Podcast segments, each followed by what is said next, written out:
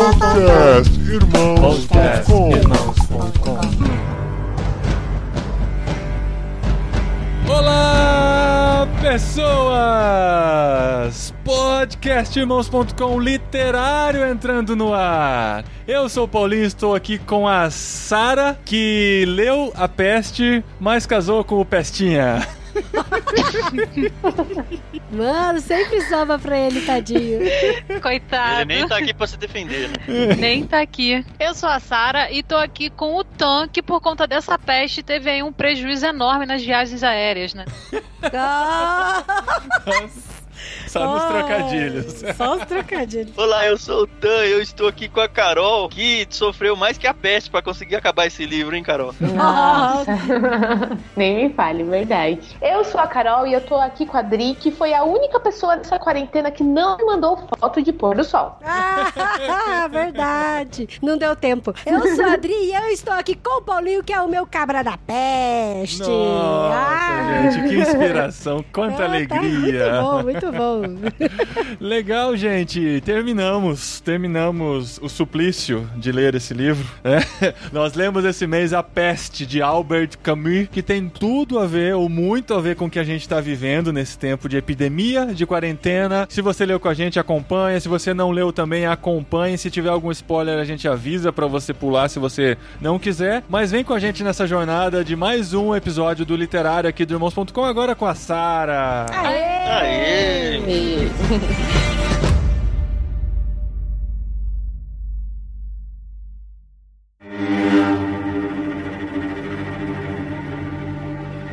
confesso que eu já tinha lido esse livro já faz 10 anos. Quanto tempo tem isso? E reli de novo agora nesse contexto que a gente tá passando de a peste mesmo. Como é incrível que tem algumas semelhanças, né? Entre o que tá na ficção e a realidade. Nossa, cara, demais. Eu achei que o mais legal dessa experiência foi esse paralelo com o que a gente tá vivendo hoje. Eu confesso que a minha experiência de leitura do livro, talvez se fosse em outra época, eu teria mais dificuldade de ir até o fim, assim. Eu achei uma leitura um pouco cansativa, pesada. Talvez acontece o que aconteceu com o Tan quando leu Jane Eyre no mês passado, talvez não era uma coisa que eu gostaria de ler agora, entendeu? Um tipo de leitura que eu gostaria de ter. Não só porque é uma descrição pesada da situação, né? Porque essa parte da descrição pesada da situação foi o que deixou o livro legal, porque tem uma comparação com os dias de hoje. Mas eu achei o jeito de contar a história um pouco mais maçante e tal. Eu não consegui ser captado pelo livro, eu diria. Pelo Camus. Pelo amor. Camus. Nem pelo começo, porque ele começa assim, é muito louco quando eu reli, que o jeito que ele fala é assim: ah, começou tipo de maneira insólita, despretensiosa, foi meio ridículo, ninguém sabia o que, que ia acontecer. Uhum. E aí ele conta algumas coisas que ninguém imaginava que ia gerar tudo o que aconteceu, exatamente o que aconteceu em Wuhan, na China, Aham. e pro que a gente tá vivendo agora. Essa parte eu achei legal. O começo do livro me cativou, mas tem um, um miolo lá, uma gordura, não chamar de gordura que possa ofender o livro, né? Mas tem um miolo que pra mim foi complicado de passar, assim. Eu gostei muito do começo do livro e do fim do livro. O último quarto, talvez, do livro tenha sido mais empolgante, mas as histórias do meio não me captaram. Talvez porque eu só fui entender todas as analogias do livro depois que eu assisti um vídeo explicando sobre o livro que eu não quis assistir antes pra não ter spoiler. Depois que eu assisti o vídeo, falei: caramba, que legal! Tem todos esses personagens que representam tal coisa, tal coisa, tal coisa. Vou ler esse livro de novo. Mas daí, dois segundos depois, passou à vontade. Então, pra,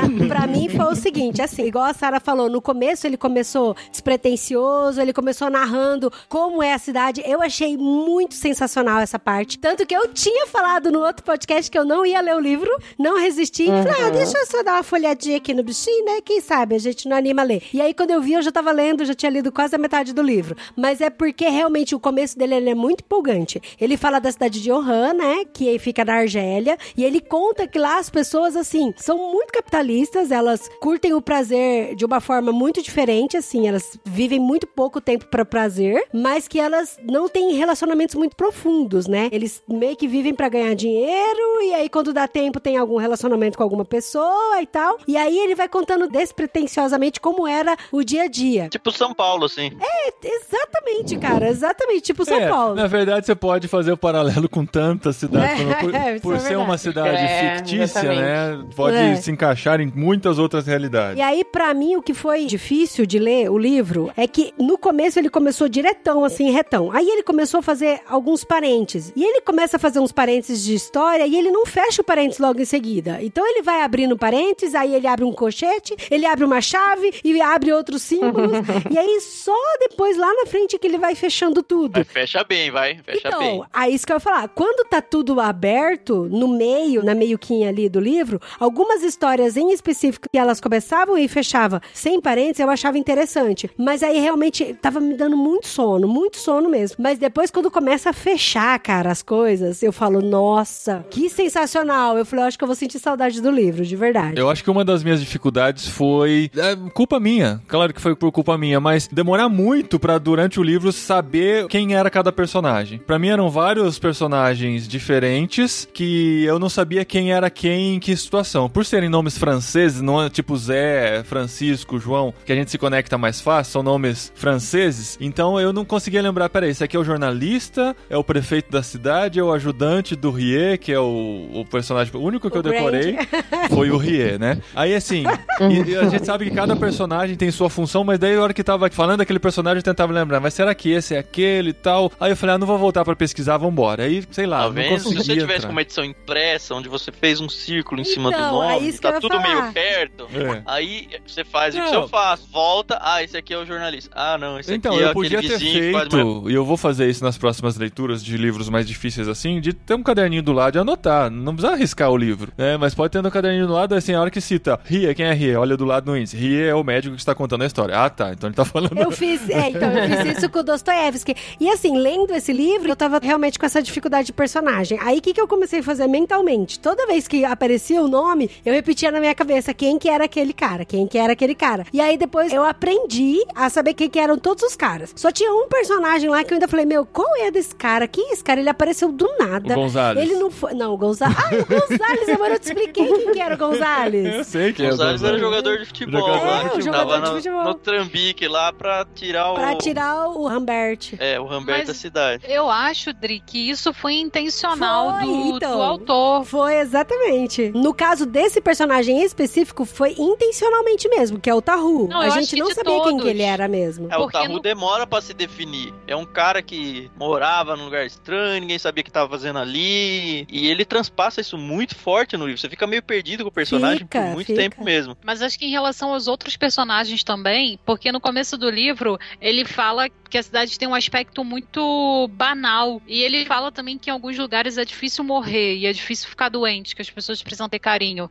E assim, você não vê um aprofundamento muito grande das relações, por exemplo, 100 anos de solidão, o Gabriel Garcia, ele passa muito tempo falando da vida das pessoas e tal. Eu acho que aqui foi proposital, exatamente para mostrar, e isso é um outro paralelo que a gente consegue fazer com o mundo de hoje, de a gente não conseguir ter relações muito profundas, exatamente porque a gente está muito voltado para o emprego, perde muito tempo para isso e não consegue fazer outras coisas. Então, assim, a morte ela é um baque, ninguém tem muito tempo para cuidar das pessoas doentes e nem para aprofundar as relações. Na real, todo mundo acha que, ah, isso aí vai passar, isso aí não tem nada a ver comigo, né? Exatamente. É. Como tudo na cidade. O que eu acho interessante é que essa é uma história, a gente não falou, mas se passa em 1940, né? E como ela é atual, né? Porque assim como tá acontecendo com essa questão do coronavírus, começa tudo muito insuspeito, né? Então, ah, apareceu um rato morto, e aí o pessoal começa, não, tô fazendo brincadeiras. Aparece outro rato morto, mais uma dezena, uma centena, e isso começa a fazer as pessoas olharem aquela situação, né? E falar, opa, tá acontecendo alguma coisa, né? Mas parece que elas não levam tão a sério até o negócio explodir, né? Gente, vocês acreditam que na minha cabeça veio uma cena do Detetives do Prédio Azul? Ah. Porque o porteiro fica bravo quando acha o rato morto. E eu fico, gente, parece, né, que tá falando dos Detetives do Prédio Azul. É bem engraçado. Dona Leocádia, É, né? então, exatamente. Mas sabe uma coisa que eu acho meio estranha? Porque assim, igual a Carol falou, o livro é de 1947, e aí o Camus, ele é africano, né? Ele nasceu na Argélia, Mas e ele é, francês, porque Assim como Zidane, Tá, argelino já fala- francês. que é francês também. Mas ele sofre um preconceito ali, né? Entre os Sim, franceses. ele sofre né? preconceito porque ele nasceu africano, né? E assim, o que eu acho estranho, eu tô falando assim, assim, do alto da minha ignorância mesmo, é que todo o livro foi escrito pensando nos personagens e fazendo um paralelo com a Segunda Guerra Mundial, né? Com o Uhum. nazismo. Quando É. ele fala dos ratos que chegaram, é que vai chegando aos poucos, quando vê já tá passando toda a doença pra todo mundo. E aí que tem todos os personagens dentro do livro e tal. Então, isso pra mim, por exemplo, igual no livro do Peregrino, que eu sei que tem todo o paralelo com o fiel mesmo, com o cristão. Eu li como uma história de ficção mesmo, sabe? Todinho como uma história de ficção. Eu não fiquei com essa viagem desse paralelo com o nazismo e tal. Ah, não, isso foi só informativo pra mim também. É, eu segui, foi assim, eu acho é. que o paralelo com o coronavírus tá mais forte pra Sim. gente do que É. o paralelo com o nazismo. E assim, é impressionante como ele acerta em tanto na disseminação da doença como na reação das pessoas como Cara, comunidade, né? Na reação das eu fiquei pessoas como pensando, comunidade foi muito será louco. que não é recomendado pra médicos ou pra epidemiologistas ou pra estudiosos de vírus e tal? Deve ter uma base científica em tudo que ele faz, porque tem muito a ver com o que a gente tá vivendo hoje, né? Ele não fez isso Uhum. aleatoriamente, tal, jogando, porque as situações são muito parecidas. Aí eu ficava lendo o livro e falava, peraí, mas esse livro foi escrito em 1947. As pessoas, quando começou a crise do coronavírus, não tinham já essa informação de que era assim que se espalhava uma epidemia? Por que, que a gente caiu nos mesmos erros, né, cara? É muito louco isso. É, é. Sabe onde tá a resposta disso? É. Nas duas últimas páginas. Ah, a gente não vai falar, mas Exatamente. é exatamente essa resposta da Exatamente pergunta isso que eu você ia fez. falar. Aham. E até no último É. parágrafo, né, do livro. É, o Ou último seja, parágrafo é sinistro. A gente vai passar por, se sobrevivermos, né? A gente vai, vai passar por isso e pelo esquecimento igualzinho. Eu tinha separado uma frase aqui do livro dele que casa com esse momento. Ele fala assim: Os flagelos, na verdade, são uma coisa comum, mas é difícil acreditar neles quando se abatem sobre nós. É realmente isso. Na história da humanidade está cheio de peste de flagelo, só que a gente nunca acha aquela história, né? Nunca vai acontecer com a gente. É. Aham. Então, e aí, falando, né, da sequência da história do livro, depois que apareceram os ratos, né, com a doença. Acho que a primeira pessoa que percebeu que tava surgindo os ratos foi o porteiro, mas assim, porque ele achava que era uma brincadeira de muito mau gosto que alguns moleques podiam estar aprontando, né? Porque ele tinha aquela fama de ser super organizado, super limpinho. E o médico, que é o nosso protagonista, ele começou a perceber, não só ele, mas a população, que de repente os ratos começaram a aparecer a centenas mortos pela cidade, né? Eles Ninguém saem tem- do esgoto pra morrer na rua, né? Exatamente. Muito Aí louco ninguém- isso. E Muito morre louco. meio que explodindo, né? É. É. A narração da morte do rato é bizarra. Uma coisa, gente, onde tinha tanto rato, pelo amor de Deus? Ah, fi, você não tem Mas você noção. acha que aqui é, é diferente, né? É, você só não vê. Tava falando lá, caminhões e pás e abriam um buraco só pra jogar ratos. E eu, gente, pelo amor de Deus, quanto Uhum. rato. Uhum. Que aflição. E aí, depois dos ratos, começaram a aparecer as pessoas, né? Doentes. Ah, E morre mó rápido, E assim. que Primeiro acho morre que é 48 muito horas, né? rápido. E o mais bizarro é que, assim, a forma como a pessoa morre é muito... Cara, ele narra de uma forma, assim, muito, muito detalhada. Dos gânglios inflamados no corpo, do cheiro de podridão que a pessoa tem. do Porque desespero, os dos gânglios estão cheios de pus, dos gritos, do- Aham. da febre alta. Eu falo, meu Deus, que É. coisa absurda. Pelo que eu entendi, talvez tenha tido uma informação diferente em algum parágrafo que eu passei sem prestar atenção, mas pelo que eu entendi era uma sentença de morte, né? Não tinha alguém que ficava doente, ah, ficou um pouquinho doente só e se livrou Não, rápido e sobreviveu. Não, não, foi, era sentença de morte. Até um certo ponto do livro era sentença de morte. Tanto que eles declararam a quarentena, mas era a quarentena de sofrimento e morte. Eles separavam todo mundo e detetizavam Era até a pra não própria infectar casa, né? mais, né, as pessoas. É. Era não era infectar. salvar o doente, era pra evitar que real- as outras pessoas né, se contaminassem. Eu acho que nem eles perceberam direito como se dava o contágio, porque a, a princípio ele fala que é através de pulgas, mas aí eu não sei se eles estavam muito certos disso, porque Uhum. quando alguém tava lá, eles tentavam afastar da família e tal. E... O que podia acontecer, pelo que eu entendi, é como era transmitido através de pulgas, uma pulga não contaminada picar o doente, se contaminar Uhum. e levar a doença para outra pessoa, como Sim, fazia vindo do animal pra pessoa. Aí aconteceu a quarentena, né? O isolamento. A cidade foi fechada, ninguém mais podia sair nem entrar e tal. Quem tava lá dentro tava, quem tava lá fora. Tinha parentes que estavam lá de fora era. e teve todo Sim, o drama sim. de foi como eles conversaram. Foi quando eles chegaram na conclusão de que era a peste. Tem até um- um, capítulo falando de a peste, É, né? quando a palavra peste surge, né? Quando eles chegaram na conclusão de que era a peste e tal, e por onde que é que estava sendo a contaminação, eles até falaram aqui assim, né? Os ratos morreram da peste ou de qualquer coisa muito parecida. Puseram em circulações dezenas de milhares de pulgas que irão transmitir a infecção segundo uma progressão geométrica, Aham. se não conseguirmos detê-la a tempo. Em quatro dias, a febre deu quatro saltos surpreendentes. Começaram 16 mortos, 24, 28 e 32. E no quarto dia, anunciou-se a abertura do hospital auxiliar numa escola maternal. Falei, cara, eu falei, meu, começaram a fazer os hospitais de campanha, sabe? Aham. Por causa da progressão geométrica.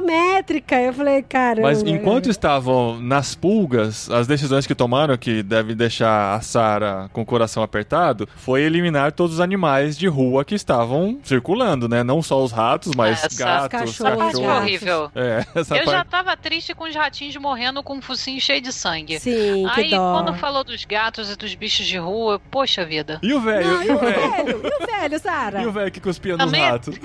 Escarrando nos gatos.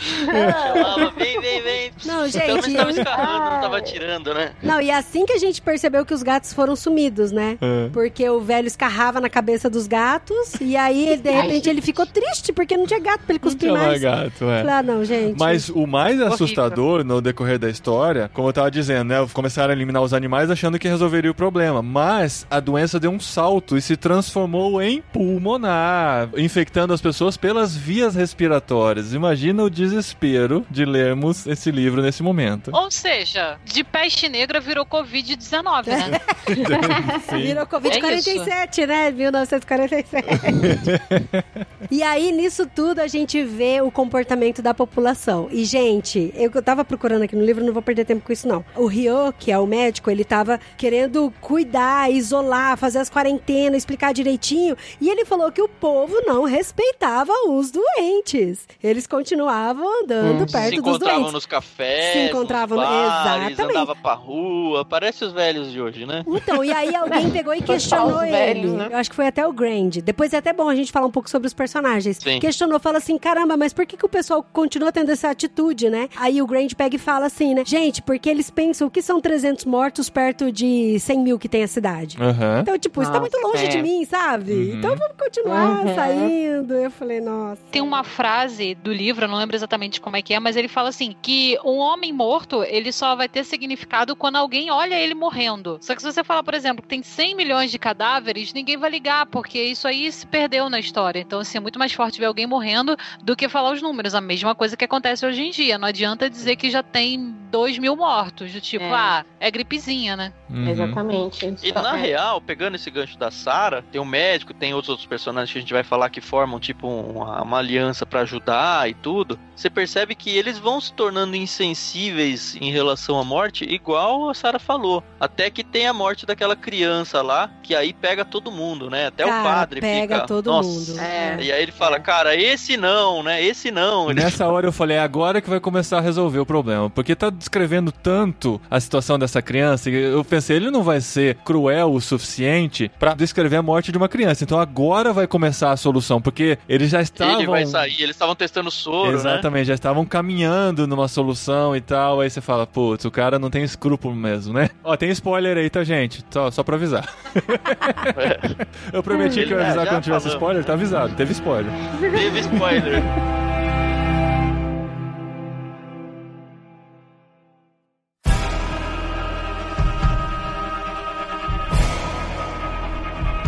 E eu queria falar com vocês dos personagens. Uhum. Então tem o médico, que é o Dr. Ryan, que ele é o que descreve, é o que conta a história pra gente, né? Uhum. O Ryan, ele é casado, a mulher dele tá doente, teve que se ausentar antes da peste, então Ainda ela ficou bem. fora o Foi tempo imediatamente antes, né? No mesmo Imediatamente dia, na antes ela verdade. sai É. do trem e aí é só telegrama, né? Depois Sim, que fecha os portões sim. da cidade, nem carta pode sair porque pode transmitir. todo. É, porque pode ter pulga na carta. Aí Isso- chega a mãe, né? Isso é um paralelo diferente, né? Que eu fiquei pensando, caramba, já pensou se a gente tivesse nessa época? Época. Porque hoje, assim, estamos todos em casa e todos com internet, a gente consegue gravar um podcast, por exemplo. A gente consegue falar com nossos pais que estão distantes, estão separados, quarentenados. A gente consegue trabalhar, mas naquela época nem a carta mais chegava. Então quem estava fora não tinha noção da situação de quem estava dentro, nem vice-versa. Era um isolamento absurdo. E aí o telegrama se torna aquele negócio todo protocolar, né? Do tipo, eles a princípio falam, não, a gente tem que dar notícia, mas depois eles falam, ah, vou me render aqui, e tudo bem, é isso, tchau. Uhum. É só isso. Então, e aí tem também o Humbert. O Humbert é um jornalista que foi até a cidade para fazer uma entrevista para ver qual que era a situação dos árabes lá, né? Também antes da peste, né? Ele tava perdido ali. Então, e É. aí depois foi fechado a quarentena, o Humbert não pôde ir embora. Uhum. E ele participa de toda a história por E é conta disso. interessante que o próprio Rian convida ele e fala, cara, já que tá acontecendo tudo isso, por que, que você não escreve sobre isso, né?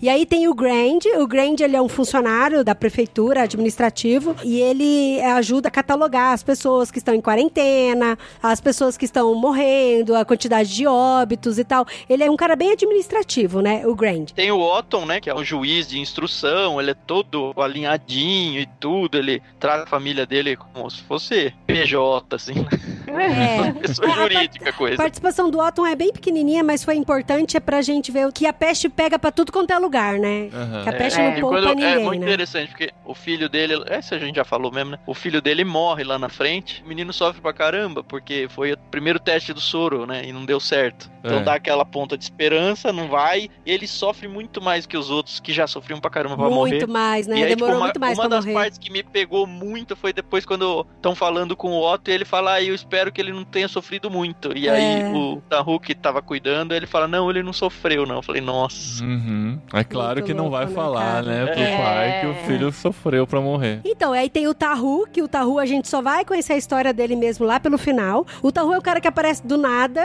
do nada mesmo, só que aí ele resolve colocar a mão na massa. Fala, não, eu vou ajudar com a quarentena, vou ajudar com os hotéis também viraram pontos de quarentena, com os hospitais de campanha e tal. Então o Tahu meio que virou motorista, levava o médico pra lá e pra cá e tal. Ele meio que ficou ali, né? Ajudando todo mundo. Aí tem o Cotard. Gente, esse Cotard, que O Cotard é o vizinho do Grand, né? É o vizinho do Grand, que morava lá no alto e Mesmo que era. lá, né? Ele tentou suicídio no começo e ele é um ranço de pessoa, porque ele tava vibrando e super feliz com a peste. Mas ele é o contraponto da peste, porque assim, quando tá tudo bem, tá tudo ruim pra ele, tão ruim que ele tenta se matar. E Aham. aí fica aquele negócio de não, vamos tentar recuperar ele, vamos não falar isso com as autoridades, ele pede, pelo amor de Deus, não conta. E aí vem a peste. E aí, assim, na visão dele, como ele era todo destrambelhado, com a vida tava tudo ruim, ele meio que gosta que fica tudo ruim pra todo mundo. Porque não tá ruim só pra ele, né? É, ele é o único que parece que não tá sofrendo, ele acha que ele não vai ter nunca a peste. E assim, ele começa a sair, fazer relacionamentos, coisa que ele não fazia antes. Então, isso é uma coisa louca. Ele acha que a peste não vai atingir ele. Uhum. Ele falou: já sofri tanto nessa vida que eu acho que eu não vou ter peste mesmo, não, sabe? Ele tem um físico atlético.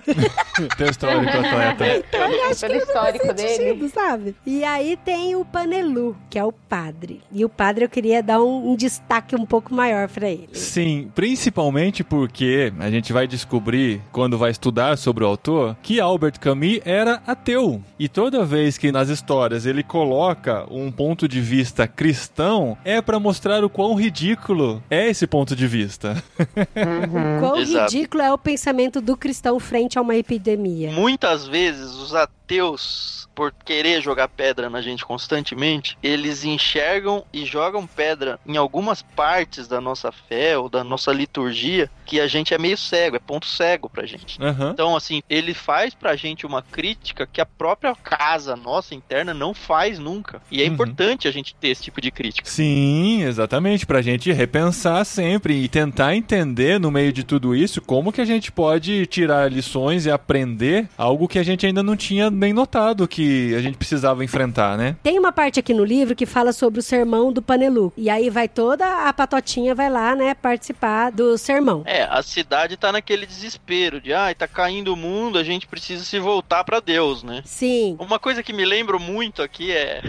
Tem uma cena, acho que é do filme dos Simpsons, não lembro se é um filme ou no seriado. Tipo, vai ter um, um fim do mundo, alguma coisa assim. E aí, tipo, tem uma igreja e um bar, um do lado do outro. É. E aí, a hora que dá o caos, todo mundo que tá na igreja corre pro bar, todo todo mundo que tá no bar corre pra igreja.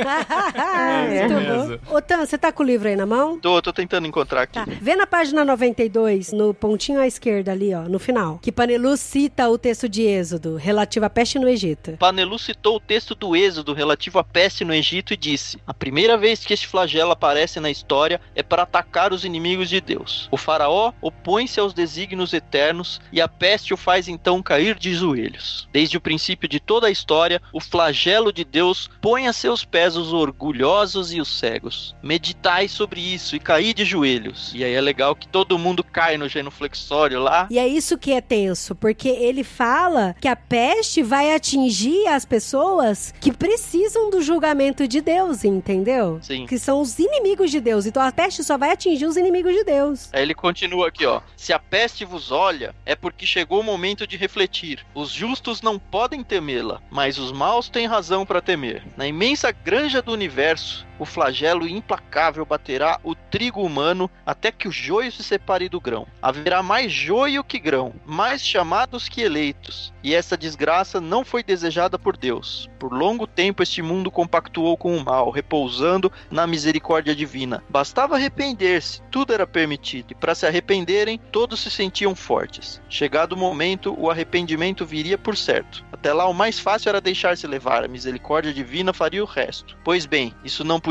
durar. Deus, que durante tanto tempo baixou sobre os homens dessa cidade o seu rosto de piedade, cansado de esperar, desiludido na sua eterna esperança, acaba de afastar o olhar. Privados da luz de Deus, eis-nos por muito tempo nas trevas da peste. Cara. Quantas é pessoas a forte, gente não né? ouve falando coisas parecidas nesse Muito tempo parecida, que a gente tá vivendo. cara. E É. pra mim, gente, eu vou falar pra vocês, meus olhos se encheram de lágrimas no final aqui. Lê-se na lenda áurea que no tempo do rei Humberto, na Lombardia, a Itália foi devastada por uma peste tão violenta que os vivos mal chegavam para enterrar os mortos. Cara, e aonde é que foi atacado o Covid-19? Na Itália? Na Lombardia. Na Lombardia. É ou não é uma profecia?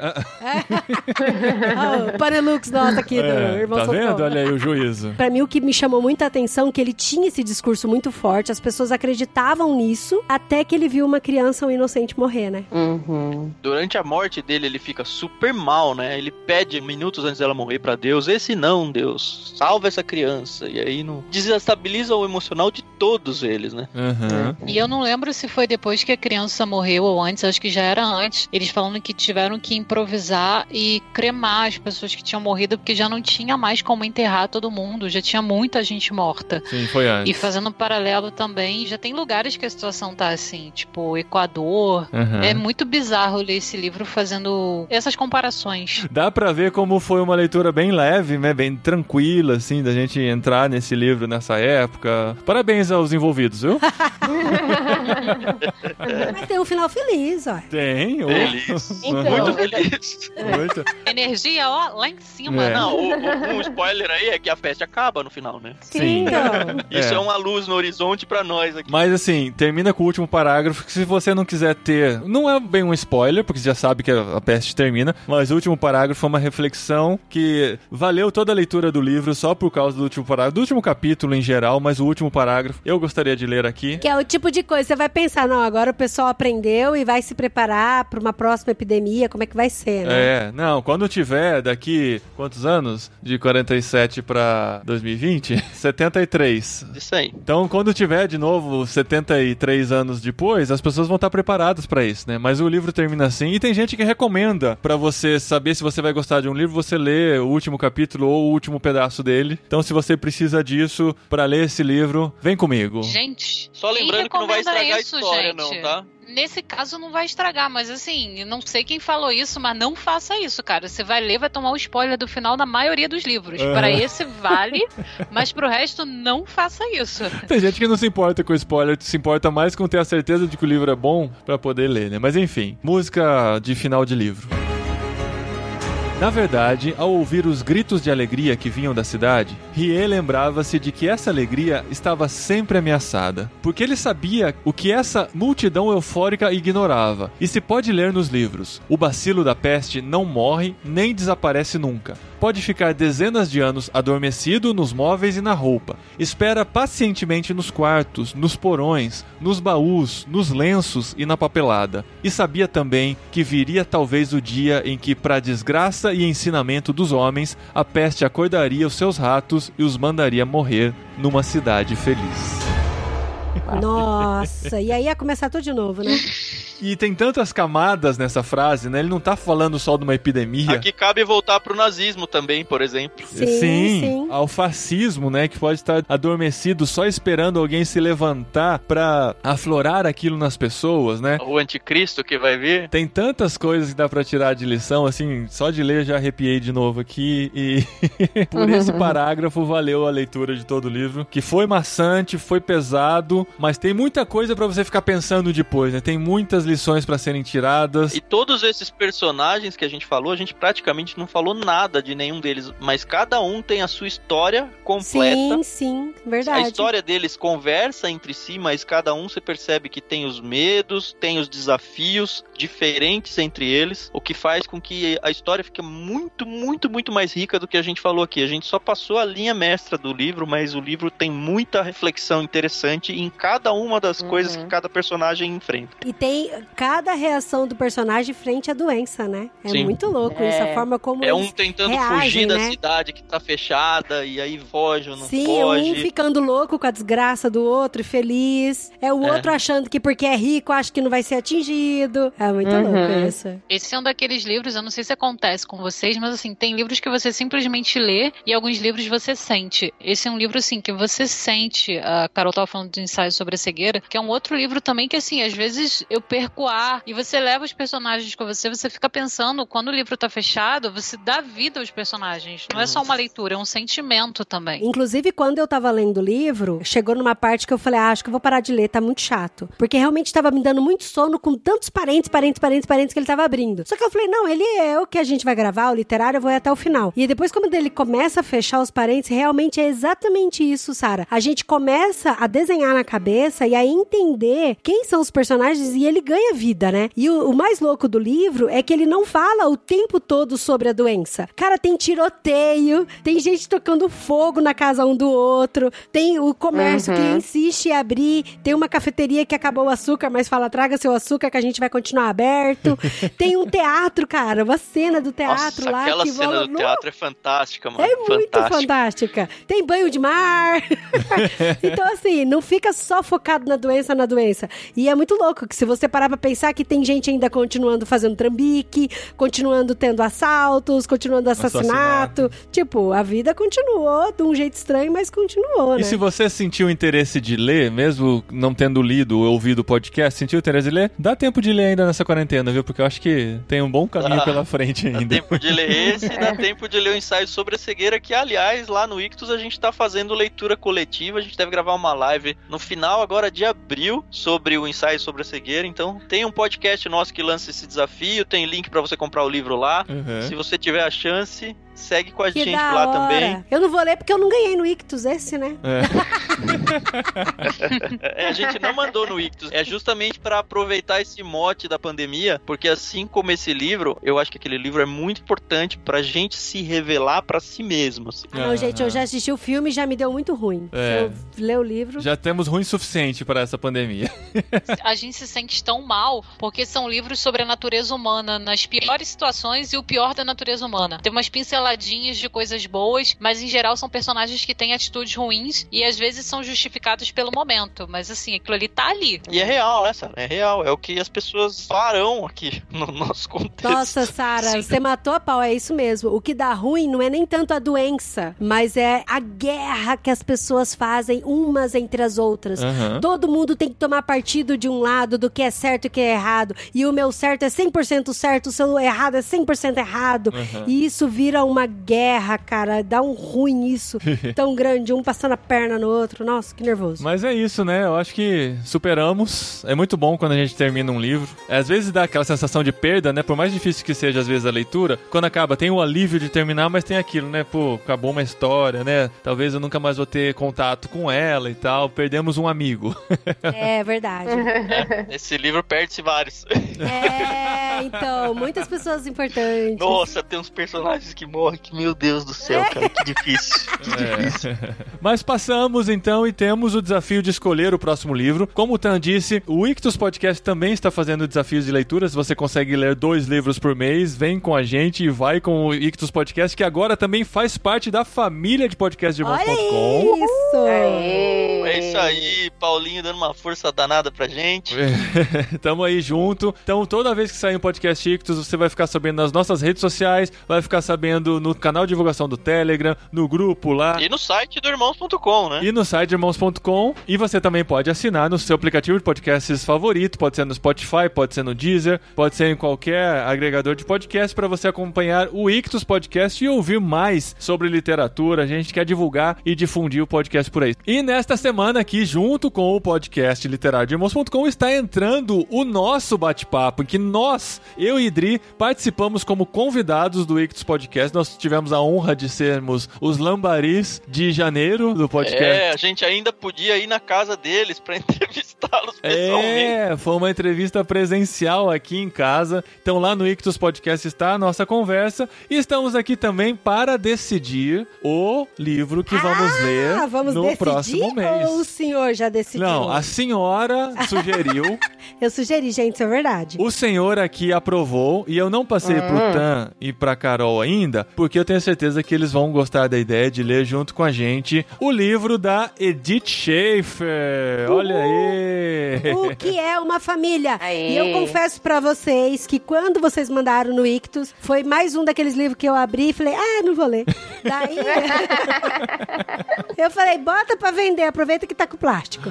Só que daí, quem foi que indicou esse livro foi o Guilherme Amarino. Aí eu peguei e perguntei lá no grupo que a gente faz parte, Gui, por que você indicou esse livro? Porque assim, não tenho a mínima vontade de ler. Daí ele sempre responde com áudio. Aí ele pegou e respondeu, falando que essa história cativou muito o coração dele e tal e tal e tal. Falei, cara, quando eu fui casar, eu li tanto material sobre família que aí eu não meio que saturou o assunto pra mim, sabe? Aham. Aí ele falou, Dri, vem comigo. Esse é um livro muito diferente sobre família. Aham. Então, O que você descreveu aí, Odri, é o que a gente passa como donos aqui do Ictus sempre que a gente faz uma entrevista com um peixe grande. Uhum. Quase sempre eles vão dizer algum livro, ou que a gente não conhece, ou que conhece e nunca deu lá muita bola. E aí só deles contarem por que que marcou a vida, aí você fala, putz, É, esse livro eu preciso é, ler. ok. Essa que é a beleza do clube, cara. Ah, que legal. demais, e esse livro veio no Clube Ictus. Você pode adquirir também para ler com a gente, é da editora Monergismo. Mas se você, como nós, tem a benção de ter um Kindle e tem acesso ao Kindle Unlimited, ele está disponível no Kindle Unlimited. Você pode ler também. Ah, eu não Olha sabia isso. É, rapaz. Então, assim, você tem a oportunidade de ler com a gente, tá bom? então não vou nem precisar abrir o meu. Vai ser pro meio. É verdade. Dá pra vender ainda. A gente dá já pode vender ele assim ainda. Não, pior que esse tá vendido já. eu, pedi, eu pedi autorização pra pessoa se eu podia rasgar o plástico. Aí então, no mês de maio, entra o literário com o livro O que é uma família da Edith Schaefer. Se você vier com a gente, vai ser legal. O Guia Marino quer gravar com a gente, a gente vai tentar fazer encaixar de gravarmos juntos. E pra quem não linkou ainda os pontos, Edith Schaefer era a esposa do Francis Schaefer. ah, então, sim. ela, ela estava naquela famosa comunidade Labri na Suíça, né? Sim. Pra quem sabe quem é o Francis Schaeffer. É, Pra pra quem, quem ouve sabe. o podcast Tangente, que o Francis Schaefer é citado em todos os episódios, você vai se interessar pelo livro.